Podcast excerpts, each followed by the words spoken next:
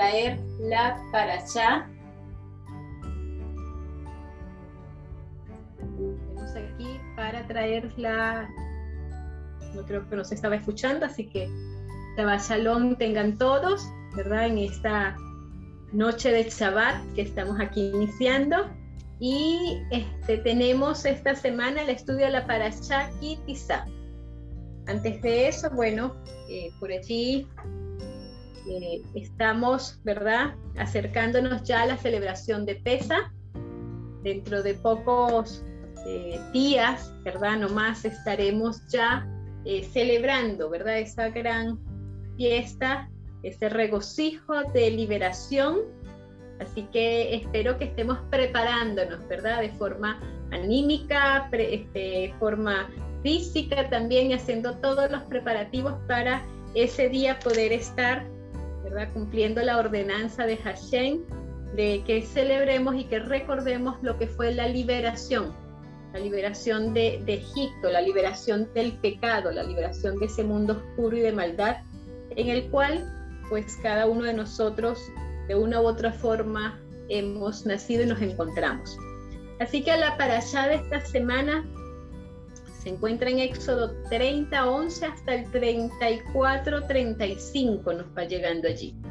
Y por supuesto tiene, tiene mucha información, ¿verdad?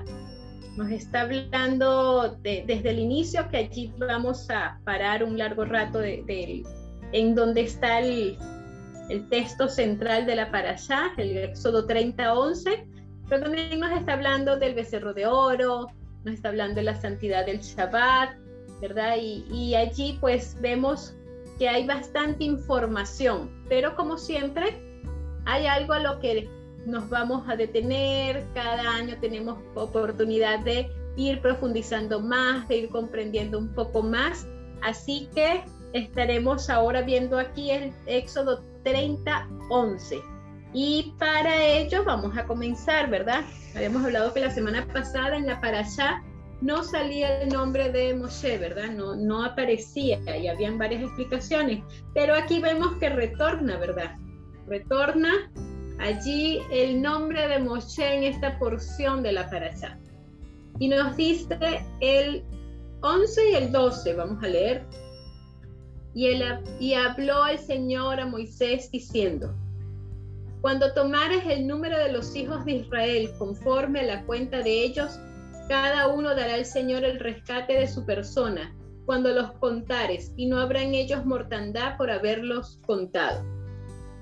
Entonces después en el 3 incluso dice, esto dará cualquiera que pasare por la cuenta, medio ciclo. Estamos hablando de medio shekel, ¿no? Este, conforme al ciclo del santuario. El ciclo es de 20 óvulos. La mitad de un ciclo será la ofrenda al Señor. Entonces, aquí este texto nos trae, como siempre, ¿verdad? Grandes enseñanzas, informaciones que, van mucho más allá y que vamos a, entender y tratar de, de analizar, ¿verdad?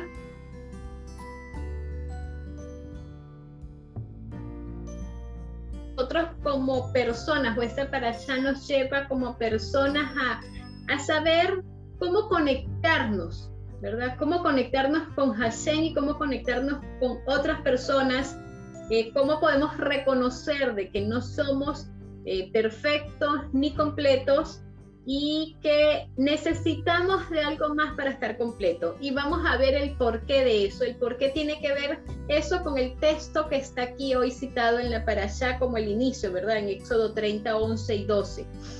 Y cuando vemos, buscamos, estas son las traducciones, ¿verdad? Cuando nos vamos un poco más al original, más hacia, hacia ahí donde está ese hebreo allí, el texto va diciendo cuando alces, cuando eleves a la cabeza de los hijos de Israel, ¿verdad? Cuando los cuentes allí a cada uno de ellos, pues también nos habla de contar, ¿verdad? entonces de elevación y también nos habla de que va a acabar la mortandad y la plaga que existe en su medio. Y le dice Hashem a, a, a Moshe allí cuenta, ¿verdad? Para, que, para saber cuántos hay. la primera pregunta que nos podemos hacer o nos puede llegar a nuestra mente es, ¿es que acaso el Eterno no sabía cuántos israelitas habían? Seguramente sí, estamos totalmente seguros de que sí sabía cuántos había. Entonces, ¿por qué le pide que los cuente? ¿Por qué, está, por qué eh, tiene que ver esa, esa, ese procedimiento allí? ¿Qué es, lo que trae? ¿Cuál es la enseñanza que viene allí? Y luego entonces vemos que esa palabra, ¿verdad? Que dice cuando tomares, en, el, en ese hebreo va más allá y nos dice de eh, eh, alzar, como ya les dije, elevar a la cabeza, elevar a la persona, elevarla, ¿verdad? Subirla. Entonces esto tiene que ver un poco más eh, de profundidad, mucho más con la parte espiritual, elevación, ¿verdad? Este alzamiento, hacia dónde, hacia qué, por qué, ¿no? Y cuando vemos la palabra eh, cuentes, nosotros podemos pensar, o sea, cuando cuentes uno, dos, tres, ¿verdad? Cuando cuentes a cada una de las personas que vayan pasando por allí. Pero en el hebreo, para ese tipo de cuenta, ¿verdad? De contar, eh, se dice que se usa la palabra kitisbor o kitine, que es contar, ¿verdad? Cuando cuentes. Pero en lugar de eso, en, la, en el hebreo aquí, este, Hashem está utilizando kitisa, no está utilizando ni kitisor, ni kitisbor, perdón, ni kitine, sino kitisa, como se llama el nombre de nuestra parasha. No nos está diciendo cuentas como números, secuencias, sino esa cuenta de elevación, de levantamiento, ¿verdad? De, alzar. Entonces, eh, aquí vemos que no tiene nada que ver con lo que uno piensa, con lo que uno tiene el concepto de contar, ¿verdad? pero cuando nosotros leemos aquí en, en, la, en el texto, ¿verdad? Lo que nosotros tenemos ahora en nuestras traducciones, vemos la cuenta, ¿verdad? Y uno piensa enseguida en un número, ¿verdad? En un censo de personas, en una cuenta, en algo diferente, como para estadística pero aquí tenía que ver algo mucho más espiritual. Este, nosotros, ¿verdad? Eh, cuando nos elevamos a Hashem, ¿verdad? Cuando vemos a Hashem, resulta que no lo vemos como que completamente, lo vemos como que oculto nosotros vemos en la creación, a veces decimos, bueno, el sol sale, el sol se oculta, la luna está, las estrellas están, la atmósfera, el aire, la vida, nos despertamos, nos acostamos y pensamos que es algo como de causa-efecto, algo que tiene que ser, algo que, que se da por sentado, por hecho, ¿verdad? Este, y, y todas esas cosas, ¿verdad? Vemos las flores, de repente vemos las estaciones, sabemos que en primavera una cosa, en verano otra, en otoño otra, ¿verdad? En verano otra. Y estamos como que acostumbrados a decir como que es parte de, de, de, la vida, de, lo, de lo que existe, de la existencia. Todas esas cosas nos están como que ocultando la verdadera luz y la verdadera belleza del Creador. ¿Y por qué esto es así? La palabra verajá tiene que ver con bendición. ¿verdad? La palabra verajá es bendición. Y dice que cada uno de nosotros, cuando tenemos verajá en nuestra vida, en nuestro trabajo, en la familia, ¿verdad? Eh, es más significativo o tiene más éxito si son ocultas estas cosas, ¿no? Ustedes no sé si, si recuerdan, hace poco estuvimos hablando de Ezequías, el rey Ezequías, cuando fueron los de Babilonia a visitarlo, que querían saber el milagro que había ocurrido, pero él en lugar de dejar todas las, las verajá que tenía, que había logrado ocultas a los ojos de ellos, se las mostró, se las presentó. Dice que no hubo nada que no les mostró. ¿Y qué tuvo eso como consecuencia? tuvo su caída y que se llevaran todas esas cosas y todas esas, incluso las cosas sagradas del templo para Babilonia, ¿verdad? Se deslumbraron sus ojos. Entonces a veces nosotros eh, guardamos, ocultamos las bendiciones, porque si las mostramos como que completamente nos exponemos, ¿verdad? A que por allí algunas personas eh, puedan querer tomarla o puedan querer o podemos causar en ellos algunos sentimientos, algunas acciones que no son las que corresponden. Entonces, este dice que el Señor creó, estableció el libre albedrío, que es, es en el hebreo y es la palabra elección.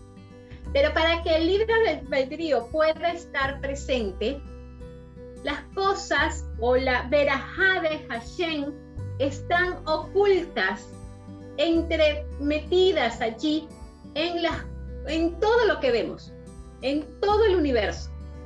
¿Y por qué? ¿Y qué tiene que ver esto? Si a ustedes le dicen, ¿verdad?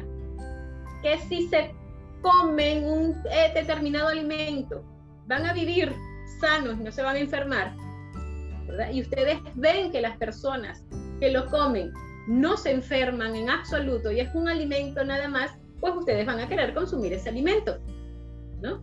Y no van a tener oportunidad de elegir qué alimento quieren y qué, decisión, si les hace bien, no les hace bien, en, pensar, porque van automáticamente a, a elegir este alimento no van a tener entonces lo que se llama el libre albedrío, el poder de la elección. Eso mismo pasa con Hashem.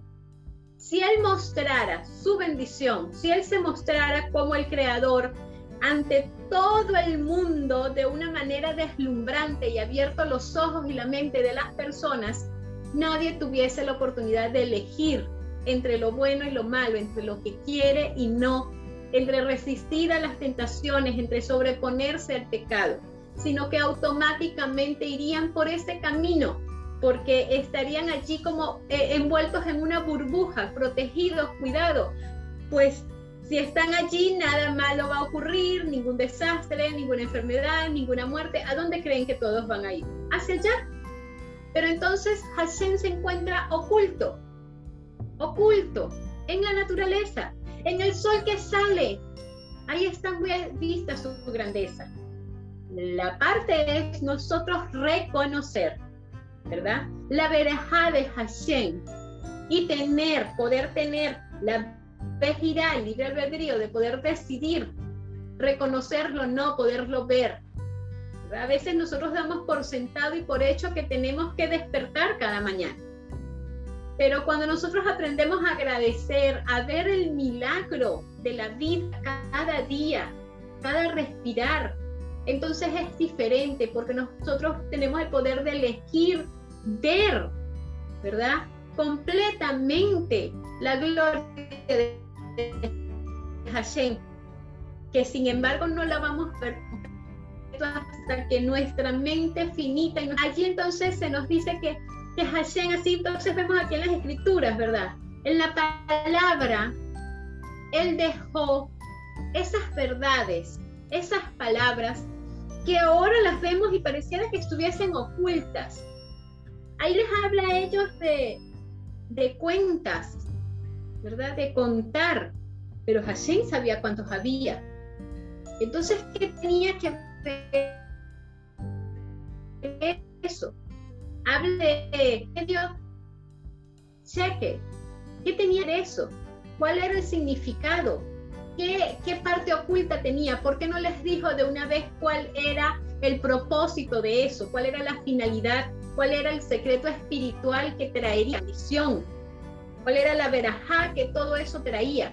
¿Por qué estaba allí un poco oculto? ¿Por qué estaba allí este, guardado? ¿Verdad? Y, entonces vemos que, ese es el propósito de, de él, ¿verdad? Él sus bendiciones generalmente están ocultas, se encuentran ocultas y nosotros tenemos que aprender a reconocerlas, a buscarlas, a encontrarlas, a detenernos, a mirar, a observar, a agradecer, aunque a veces ni siquiera este, pensemos que es algo que debemos de agradecer, debemos de hacerlo. Entonces, eh, allí cuando viene la parte también de contar, ¿verdad? El propósito de, de Hashem era de que la persona se sintiera importante como individuo, como persona. Pero aparte de sentirse importante como persona, que se notara su existencia, de que, de que para Hashem su, su vida y su actuar y el que fuera parte del pueblo era importante, también tenía otro propósito que era el de unirlos todos, porque cuando estuviesen contados había un todo. Entonces lo que sería la fuerza de la unión, la unión de las personas, el no estar solos como individuos, el unirse, lo que podía realizar, el poder elevar esa unión, ¿verdad? De, ese pueblo como uno solo, no cada uno por separado, sino juntos. Entonces ahí viene una parte también de esta de la cuenta. Hashem sabía cuántos habían, pero quería que ellos se sintieran parte de ese pueblo y más allá de parte se sintieran que juntos todos, el completo que hacían, pudiesen ser elevados y ahí se veía la parte de la fuerza de la unión. Nosotros eh, recordamos, ¿verdad?, que para la lectura de la Torá, para abrir el arón, para sacarlo, para este, llevarlo, acercarlo a las personas, generalmente en la sinagoga se requiere, ¿verdad? Y para que pueda haber un rezo, una, meditación, una oración, elevada a Hashem, ¿verdad? Allí se, exponga la palabra, se, requiere, se llama la palabra minyan, 10 personas reunidas.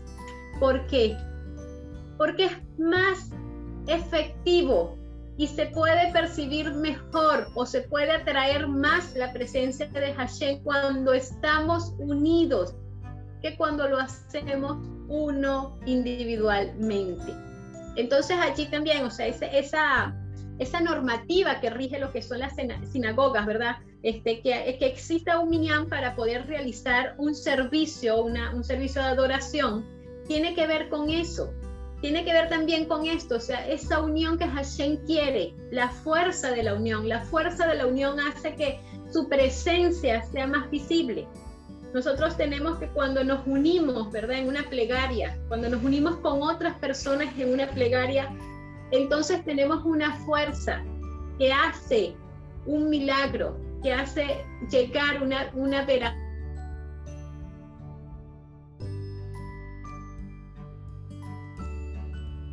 necesaria, que es muy buena, que tal vez por allí más adelante vamos a comentar un poco, pero esa, esa, esa oportunidad cuando requerimos algo, cuando necesitamos que, que Hashem escuche, es más efectivo cuando lo hacemos en conjunto.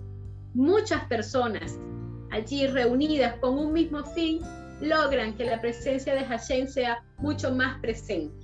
Entonces, este, para que nos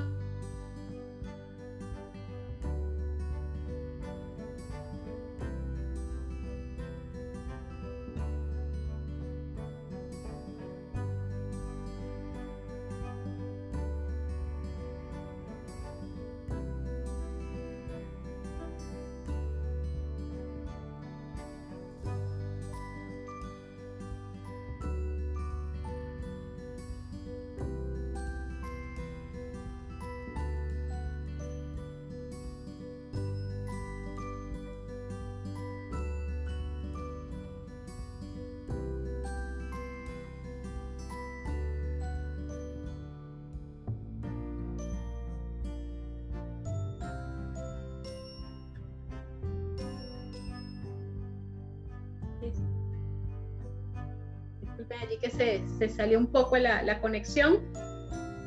Entonces, para que te puedas elevar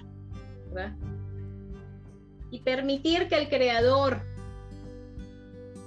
eh, te eleve más alto cada vez, te lleve más arriba, este, te aumente en sabiduría, en conocimiento, en acción, tienes que merecerlo.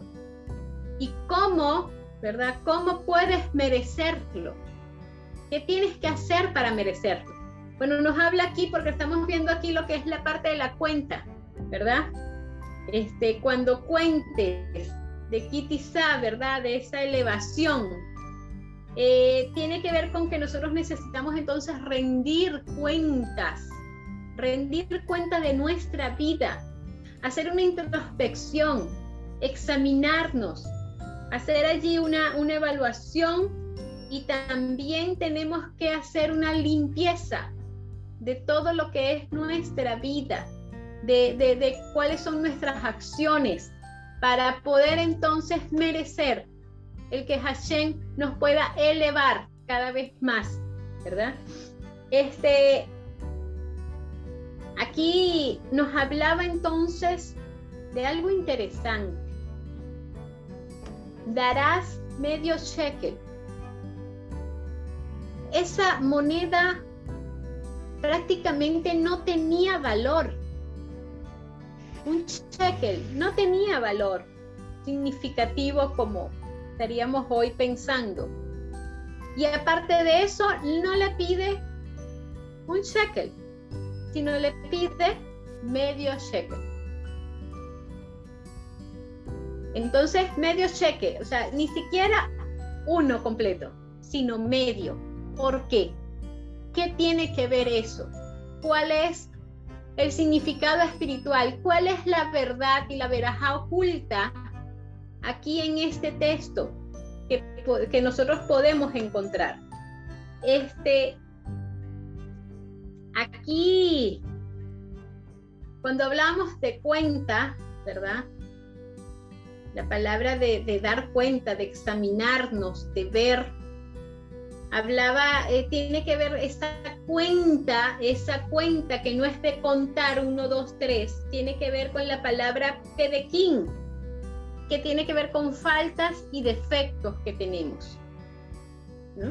De que todo es de la parte espiritual, no estamos hablando nada de las cuentas o, o de la elevación que nosotros pensamos o tenemos, ¿verdad? De contar, sino estamos hablando de algo más allá, de faltas, de defectos, de, problemas, de situaciones, ¿verdad? Que tenemos que corregir.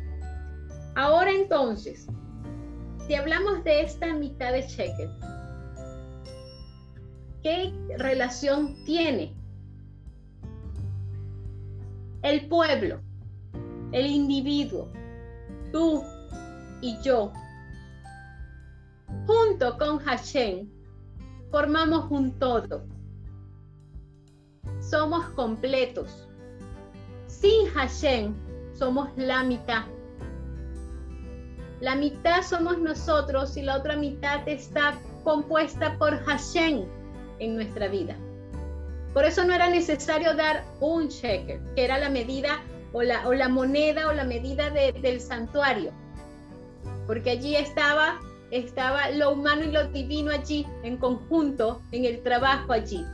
Aquí me está hablando de medio, porque yo soy el medio y Hashem es el otro medio. Una persona, ¿verdad?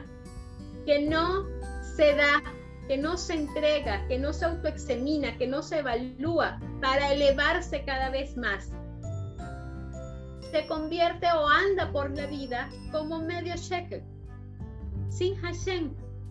Y eso lo va a llevar a cometer y a realizar acciones deplorables, impensables, eh, sufrimiento, dolor, angustia, no va a poder soportar todas las situaciones que lo van a embargar. Pero cuando nosotros nos evaluamos, nos elevamos, eh, hacemos una reflexión y nos limpiamos, ¿verdad? Nos, este, nos, nos quitamos todas las faltas y defectos, allí pedimos una perfección, entonces estamos ya unidos a Él. Y estamos entonces completos, estamos ya eh, siendo una parte de un todo. Y no estamos solos, no andamos solos, queriendo nuestras propias objeciones, pensamientos, y, decisiones, ¿verdad?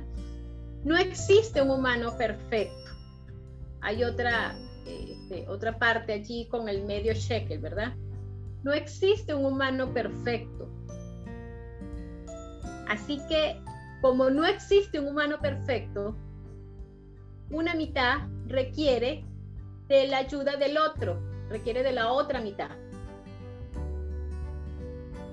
¿Y cómo así? Primero habíamos hablado que requerimos de Hashem, que somos medio y Él es el otro medio y nos complementa. Pero aquí va en otra parte. Aquí dice no, no existe un humano perfecto, por lo cual requiere de otro humano para ser un todo, para ayudarse, para apoyarse.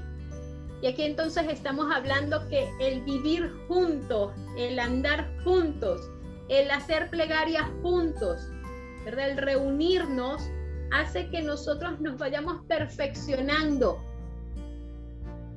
Nunca va a terminar nuestra perfección aquí en esta tierra, pero vamos avanzando y nos vamos elevando cada vez más hacia la perfección, ¿verdad?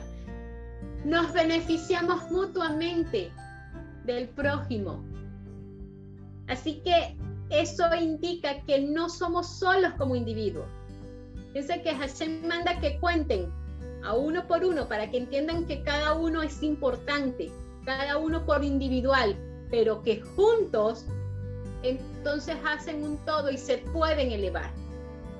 Nosotros como individuos no podemos vivir egoístamente solos, pensando en nosotros, en nuestros beneficios en, lo que requerimos, sino que también nosotros tenemos que unirnos con otros. Y nosotros que somos medios, nos unimos con otros que son otros medios y entonces complementamos ese todo. Entonces fíjense ustedes que hay dos partes. Y estamos hablando, acabamos de hablar de, los, de lo que fue el decálogo, la entrega del decálogo en el Sinaí hace poco, la Torá. Hay una parte que va hacia Hashem y hay otra parte que va hacia el prójimo. Ese medio shekel tiene que ver de las dos formas igual. Unidos a Hashem somos un todo, pero unidos al prójimo y trabajando en beneficio de ellos y ayudándonos y apoyándonos, también somos un todo. Las dos partes son eh, las líneas que Hashem nos quiere mostrar o las verdades que están allí ocultas y que quiere que vayamos descubriendo. Ahí entonces vamos a lo que estábamos hablando. Habíamos hablado de la plegaria, la meditación en conjunto. Pero hay algo que yo siempre les refiero por allí, que es el ibodedut, ¿verdad? Ese momento de acercarnos a Hashem, se recomienda que ese momento de, conexión, de plegaria, de autoexamen, autoevaluación, de, conciencia, sea algo diario. Nuestro crecimiento, nuestra evaluación, nuestra, nuestro examen debe ser algo diario. Y los sabios recomiendan que sea de una hora. El tiempo allí necesario. Se habla de que si no estás acostumbrado, si no lo has hecho, si no haces plegarias largas, allí totalmente en un mismo propósito y tener un hilo continuo, porque a veces por allí nuestra mente se desvía y estamos haciendo una plegaria con Hashem, pero de repente nos acordamos de otra cosa y saltamos a otro, a otro, a otra parte y después por allí nos acordamos que teníamos que regresar porque dejamos por, por cortado una y volvemos y estamos allí. Si no logramos esa concentración, ¿verdad? Durante una hora, por lo menos dice que comencemos con cinco minutos. Dice que si nosotros durante cinco minutos diariamente pedimos por algo o pedimos por alguien, ¿verdad? Sea por nosotros mismos o por nuestros hijos o por nuestras parejas o por nuestros amigos o por o por, el mundo, ¿verdad? Durante el año tendríamos 30 horas de petición a Hashem por ese mismo propósito. Ahora ustedes imagínense una hora diaria ¿cuántas horas en el año podríamos tener nosotros de petición, de plegaria, de, de, de autoexamen, de autoanálisis, de conciencia? ¿Y qué puede hacer eso? ¿Y cómo nos va a ayudar a nosotros a elevarnos cada vez más, a mejorar, a cambiar, a pedir sus fuerzas, a asirnos de él? Ese Ibodedut tan importante y tan necesario en nuestra vida y que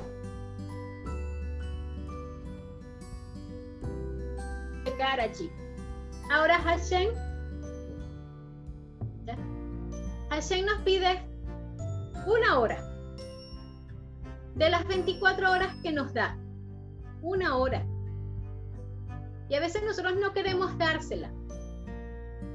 Y somos egoístas. ¿Qué tal si perdiéramos y Él nos quitara todas nuestras 24 horas? Él es tan bueno, tan misericordioso, tan bondadoso y nos da. Y a veces nosotros ni siquiera le, le, retribuimos ni los cinco minutos hacemos de Ibodedut en el día. Y Él nos dice, mira, quiero que estés allí, dame una hora. Yo te regalé las 24 horas, yo te las estoy dando. De esas que te estoy dando ahora, yo quiero que tú me des una a mí. Y eso va a ayudar a que haga, este, que comencemos a ver más lo que el Creador quiere en nuestra vida. A veces nos concentramos en pedir, pedir, pedir, pedir. No nos concentramos en agradar. Debo de mejorarlo en cómo en cómo hablé, en cómo opiné, en qué dije, en qué, en qué, este, cuál fue mi acción, en que por allí si estoy de repente haciendo alguna un acto que no está bien, en evaluarme y en pensar, porque les estuve hablando, está la palabra tedequín, ¿verdad? En ver las faltas y en los defectos, en arrepentirnos de ellos, en hacer techubá, en, en decirles a Hashem, mira Hashem, de verdad que yo no te puedo prometer que no voy a seguir haciendo estas cosas. No te puedo prometer que no voy a volver a fallar, pero te pido que me ayudes, que me des, que tengo el deseo de no hacerlo. Y, que me, me puedas tú transformar y cambiar, que puedas cada vez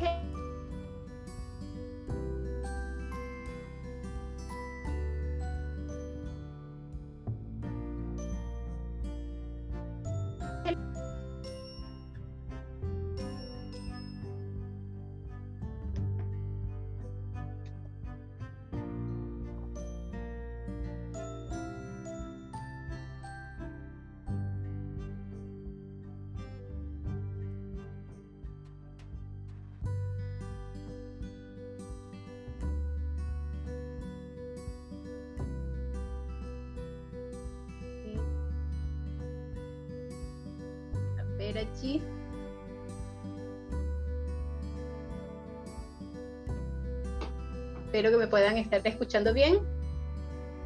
Estamos hablando aquí entonces de la elevación, ¿verdad?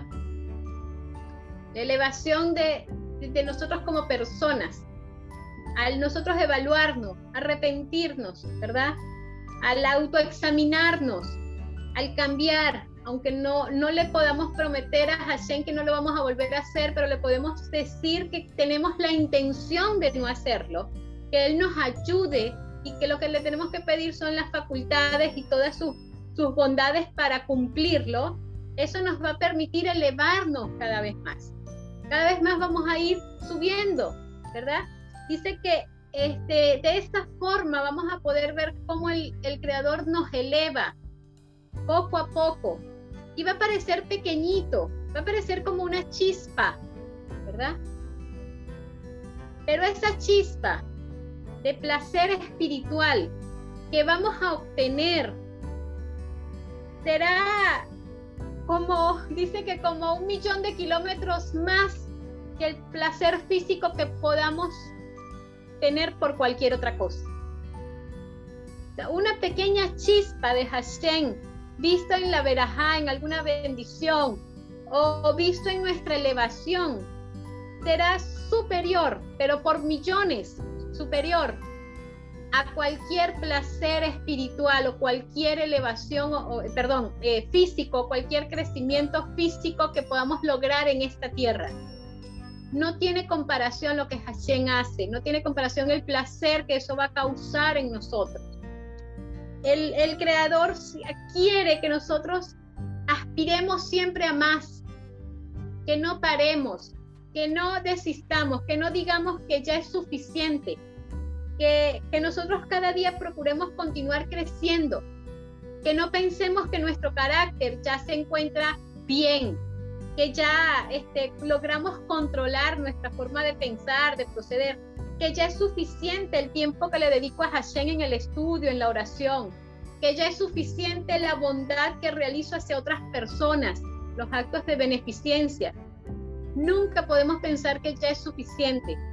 Yo no sé si ustedes acuerdan y siempre me quedó marcado cuando dice que cuando Jacob llegó a la tierra de Israel, después de venir de estar donde Labán, que llegó con su familia, él había recibido una promesa de que él iba a estar allí, que iba a vivir en Canaán, que se iba a establecer, que iba a tener una familia numerosa. Así que él veía que había regresado a Canaán, que se había establecido, que tenía una familia numerosa, así que dijo, bueno, ya, ¿verdad? Ya se acabó el tiempo, ya mi trabajo culminó, ya cumplí el mandamiento que Hashem me dio, ¿verdad? Así que ahora yo me voy a dedicar a mi meditación espiritual, ¿verdad? Voy a, desprenderme de todo el trabajo por los demás. Ya mi familia está grande, ya mis hijos han crecido, ya, ya comprenden, ¿verdad?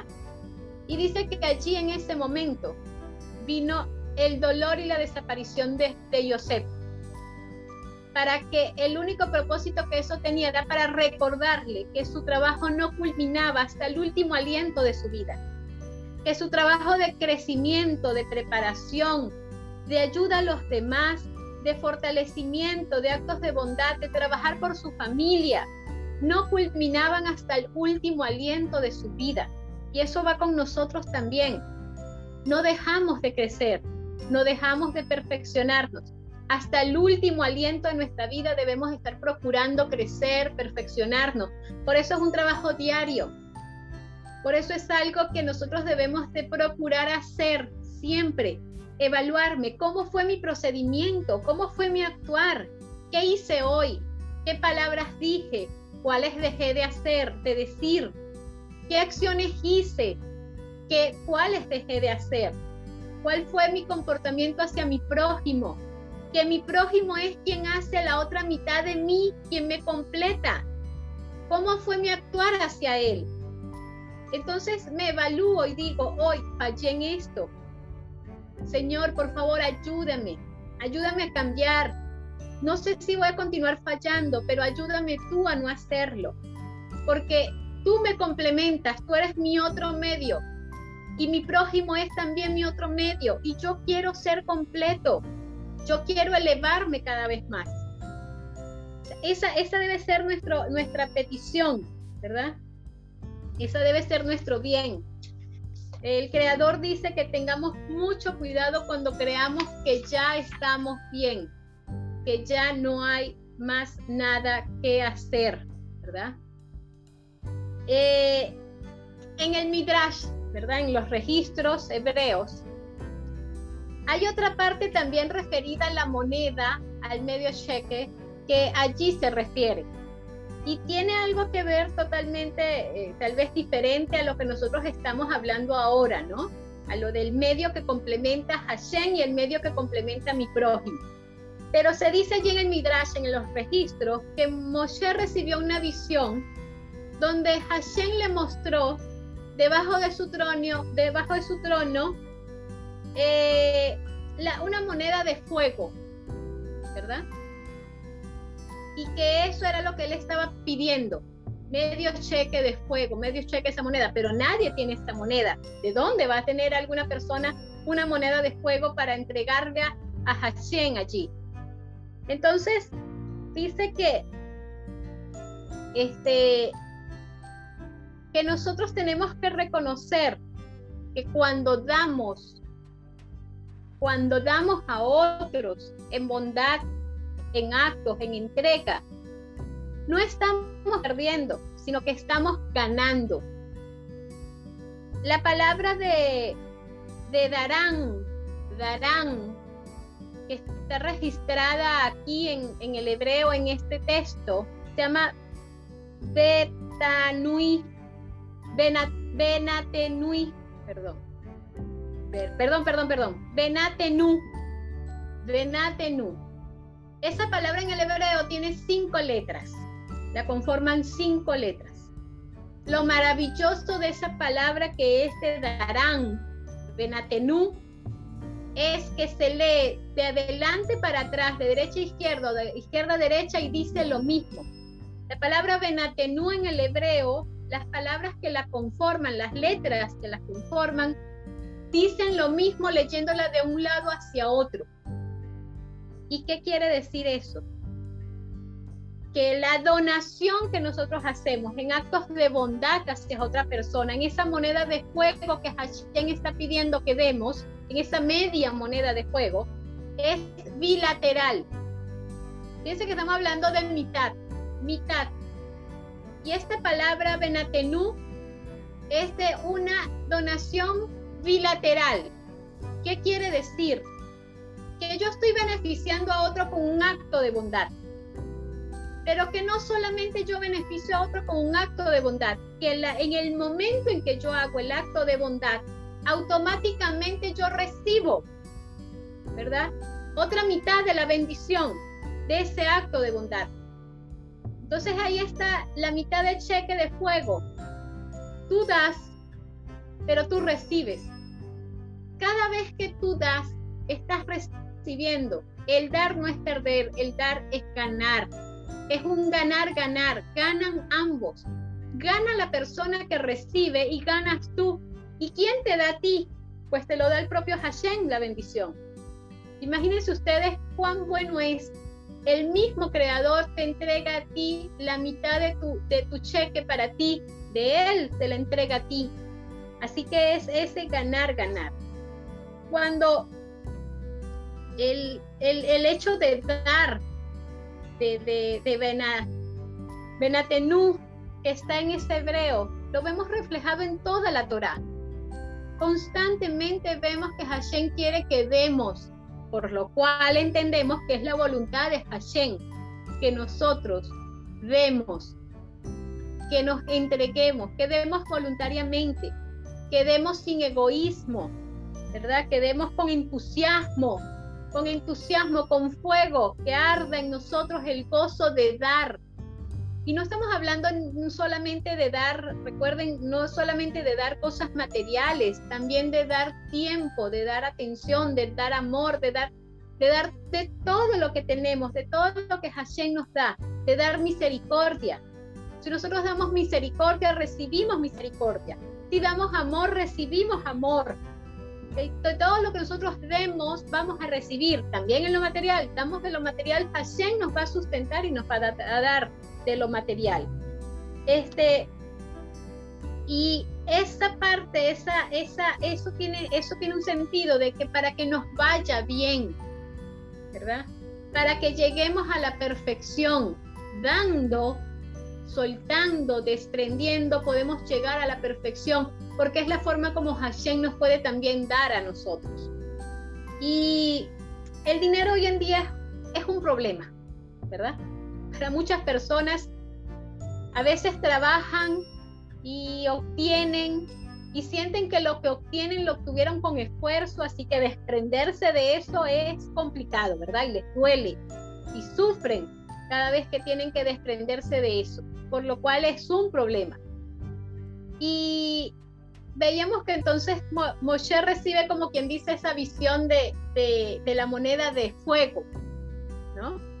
Y tiene allí entonces que ver que el fuego puede ser de bendición o puede ser de maldición, ¿verdad? Te puede quemar, te puede dañar, te puede destruir, puede quemar una ciudad entera, pero también te puede calentar cuando hace frío también te puede, este, puedes preparar los alimentos, ¿verdad? Puede transformar cosas, objetos en algo hermoso. Entonces vemos que el fuego tiene dos partes. Puede ser para bien o puede ser para mal. Por eso esa moneda de, cheque que recibe allí en Moshe en, visión, ¿verdad? Porque cuando tú des en bondad, cuando tú entregues al prójimo, yo te voy a completar a ti la otra parte. Vas a dar medio y medio vas a obtener tú. Entonces, e, e, es esta parte, tenemos que aprender a, a entregar, a desprendernos, porque Hashem es quien nos da, Hashem es quien nos provee, y de lo que Él nos provee, nosotros le damos. Entonces veíamos allí que hablaba del, también del pecado del becerro de oro, ¿verdad? Y quería referir allí alguna partecita. Ya vimos allí lo, del cheque, medio cheque, y creo que lo tenemos claro, ¿verdad? Y ojalá que nosotros podamos completarnos con Hashem y completarnos con el prójimo, ¿no? Y que el fuego sea de bendición y que no sea de daño para nosotros. El becerro de oro también está referido en esta paracha. Y ahí nos preguntamos, ¿qué pasó con el pueblo? Eh, Moshe le había dicho, mira, voy a ir dentro de 40 días y todo esto, voy a regresar, ¿verdad? Pero el enemigo que está allí, ¿verdad? Y que es parte de, que nosotros podamos hoy en día tener nuestro libre albedrío, podemos decidir si oírlo a él o oír a Hashem, comenzó a trabajar en la mente de ellos. Realmente sabemos por los estudios y los registros que los primeros que se mostraron en, decisión de hacer ese becerro eran parte de, los que no eran parte del pueblo hebreo, sino que se habían unido a ellos eh, saliendo de Egipto y durante el camino, ¿verdad? Y dice que el enemigo puso en el corazón de ellos, mira, no va a regresar, ¿verdad? No va a regresar Moshe, este, los abandonó, se olvidó, pero ellos tenían en cuenta que eran 40 días, así que hicieron como que caso omiso a eso. Así que el enemigo decía, bueno, ¿qué más hago, verdad? Así que trató de meterles en su mente de que Moshe había muerto allá arriba y que no iba a regresar que no había podido resistir allí estando en la presencia de Hashem, así que había perecido. Y allí hay una parte importante, ¿no? Ellos, la mayoría desconfiaron de la palabra de Moshe que les había prometido que iba a regresar en un tiempo exacto y preciso allí.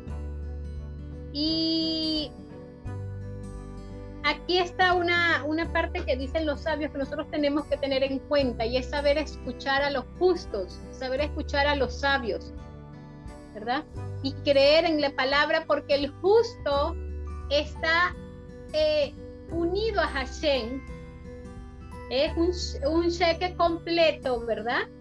Y cuando dice algo es porque Hashem está eh, obrando a través de él como un instrumento para decir, y no deberíamos de dudar, ¿verdad? Y deberíamos de confiar, creyendo que es la misma palabra de Hashem que quiere hacernos que la escuchemos y que sepamos allí. Y esa se convierte en una emuná, emuná jajamín, que es una, una que se encuentra allí registrada en la, en la Torah y que es eh, creer a los justos y sabios que están unidos a Hashem, creer a los profetas, ¿verdad? Hemos escuchado allí muchas veces, creer, cree en mis siervos, cree en mis profetas. Esa se llama la emuná jajamín. Pero esa emuná jajamín, una sola tribu la tuvo, y fue la tribu de Leví. Aunque la mayoría dijo, no va a regresar, y creyeron que tenían que hacer un Dios que fuera intercesor, ¿verdad? Ahora, porque ya no estaba Moshe, que era el que ellos habían escogido como intercesor entre lo que Hashem decía y lo que ellos escuchaban. Ahora ellos quisieron crear a otro intercesor y crearon allí, bueno, el, horrible, ¿verdad? Eh, becerro de oro. Pero la tribu de Leví dijo, no, nosotros aunque, aunque veamos allí que, que veamos este, muerto a, a Moshe, nosotros vamos a seguir creyendo porque él dijo que iba a regresar y Hashem es el que dijo que iba a regresar, ¿verdad? Así que tenemos que confiar. Esa emuná para nosotros a veces es difícil practicarla. La emuná en los ajamín. Pero nosotros podemos también llegar a ser sadiquín, ¿verdad? De, de, de, Hashem y poder este, tener o ser instrumentos de su palabra para otros. Ahora, Hashem nos prometió a nosotros algo. Nos prometió que Él va a volver. En este caso, Moshe dijo cuándo, ¿verdad? El tiempo. Hashem no nos dijo cuándo va a volver, pero va a volver. Aunque el mundo diga que no es cierto, aunque el enemigo trate, porque el enemigo trata, insiste en quitar de nuestra mente de que Hashem va a volver a esta tierra, que nos va a venir a buscar. Aunque ese pensamiento llegue, aunque nos diga que, que se olvidó de nosotros, aunque nos diga que nuestra vida está tan llena de maldad y de pecado que no merecemos, la salvación. Nosotros tenemos que aprender a confiar y a creer. ¿En quién? Aquí serían los escritos apostólicos que, que nosotros tenemos allí registrados, donde ellos registraron las palabras del mismo Yeshua que decía que iba a volver. ¿verdad? Y tenemos que creer en esa palabra, en la palabra que ellos dijeron, en la palabra que ellos unidos a Hashem, que ellos eran, eran personas justas, ¿verdad? Recibieron del Espíritu y, escribieron allí. El enemigo hoy nos dice, no va a volver, mira las cosas, no vale la pena, ¿verdad? No, no, no insistas, no, no procuras perfeccionarte, total, ¿para qué? ¿Verdad? Y esas son las palabras que él quiere meter. Lo hizo en este pueblo. El pueblo había visto maravillas, milagros, grandes milagros había visto. Y se dejó engañar por el enemigo. Nosotros yo les hablé que hay, para nosotros no hemos visto esos grandes milagros como lo vio el pueblo. Tenemos que encontrarlos, descifrarlos, están escondidos. Es por eso necesario que lo podamos ver, encontrar, hacerlo parte de nosotros y que esas pequeñas chispas estén allí porque si este pueblo que vio grandes milagros de Hashem se dejó engañar por el enemigo, que les dijo que Moshe había muerto y que no iba a regresar, ¿cuánto más nosotros que podemos este, insensibilizarnos o creer que las cosas suceden porque suceden, que no nos diariamente no nos examinamos, no hacemos vivo de tú, no, no nos eh, unimos a Hashem, no buscamos ser una persona completa, podemos ser engañados por el enemigo. Tenemos que ser como la tribu de Leví, fue un poquito, un remanente de, de las doce tribus, una sola se mantuvo fiel. Cuando Hashem venga, va a encontrar un pequeño remanente que no se dejó engañar, que creyó, que tuvo una emuná a Jamín, que creyó en los justos que escribieron en la Torah que Hashem iba a volver. Porque tal vez no, Hashem no te lo ha dicho a ti literalmente, mira, yo voy a volver, ¿verdad? Pero lo vemos a través de su palabra, de su Torah. Tenemos que creer en eso, para que cuando Él regrese nos encuentre, ¿verdad? Esperándolo, nos encuentre preparados esperándolo. La tribu de Leví estaba esperando y confiaba en que Moshe iba a bajar de la montaña. Y no importa lo que los demás estaban haciendo, incluso querían matarlos, eliminarlos, aniquilarlos, porque no estaban conformes, estaban eh, eh, resistiendo a eso. Y Aarón, por temor a ser muerto, participó, ¿verdad? Nosotros podemos ser amenazados de ser muertos por creer en que Hashem va a volver. Pero eso no nos debe de importar, porque así como la tribu de Leví fue, permaneció y no fue destruida, y cuando Moshe bajó los encontró que ellos sí lo estaban esperando, así mismo tenemos que ser nosotros. Esperar a Hashem aún cuando el enemigo nos diga y aún cuando incluso estemos en peligro de muerte, seguir creyendo en que Hashem va a volver, en que pronto va a volver. Así que con estas palabras, ¿verdad? Eh, con ese cheque, ¿verdad? Con esa cuenta, con esa elevación, cada día procuremos elevarnos más. No desistamos hasta nuestro último creamos en la palabra, creamos en los justos que escribieron que Hashem iba a volver y complementémonos, hagámonos completos. ¿En qué? En unirnos con Hashem y en hacer actos de bondad y en unirnos con el prójimo, para así poder estar completos. Si no, somos solo la mitad. No existimos. existimos a media. Y eso no es vida, eso no es felicidad, ese no es el propósito de Hashem. Así que Hashem nos ayude a que nosotros podamos, ¿verdad? Completarnos en Él, vivir por Él y que estemos listos como la tribu de, de Leví cuando Él venga nuevamente a buscarnos. Que Hashem nos bendiga.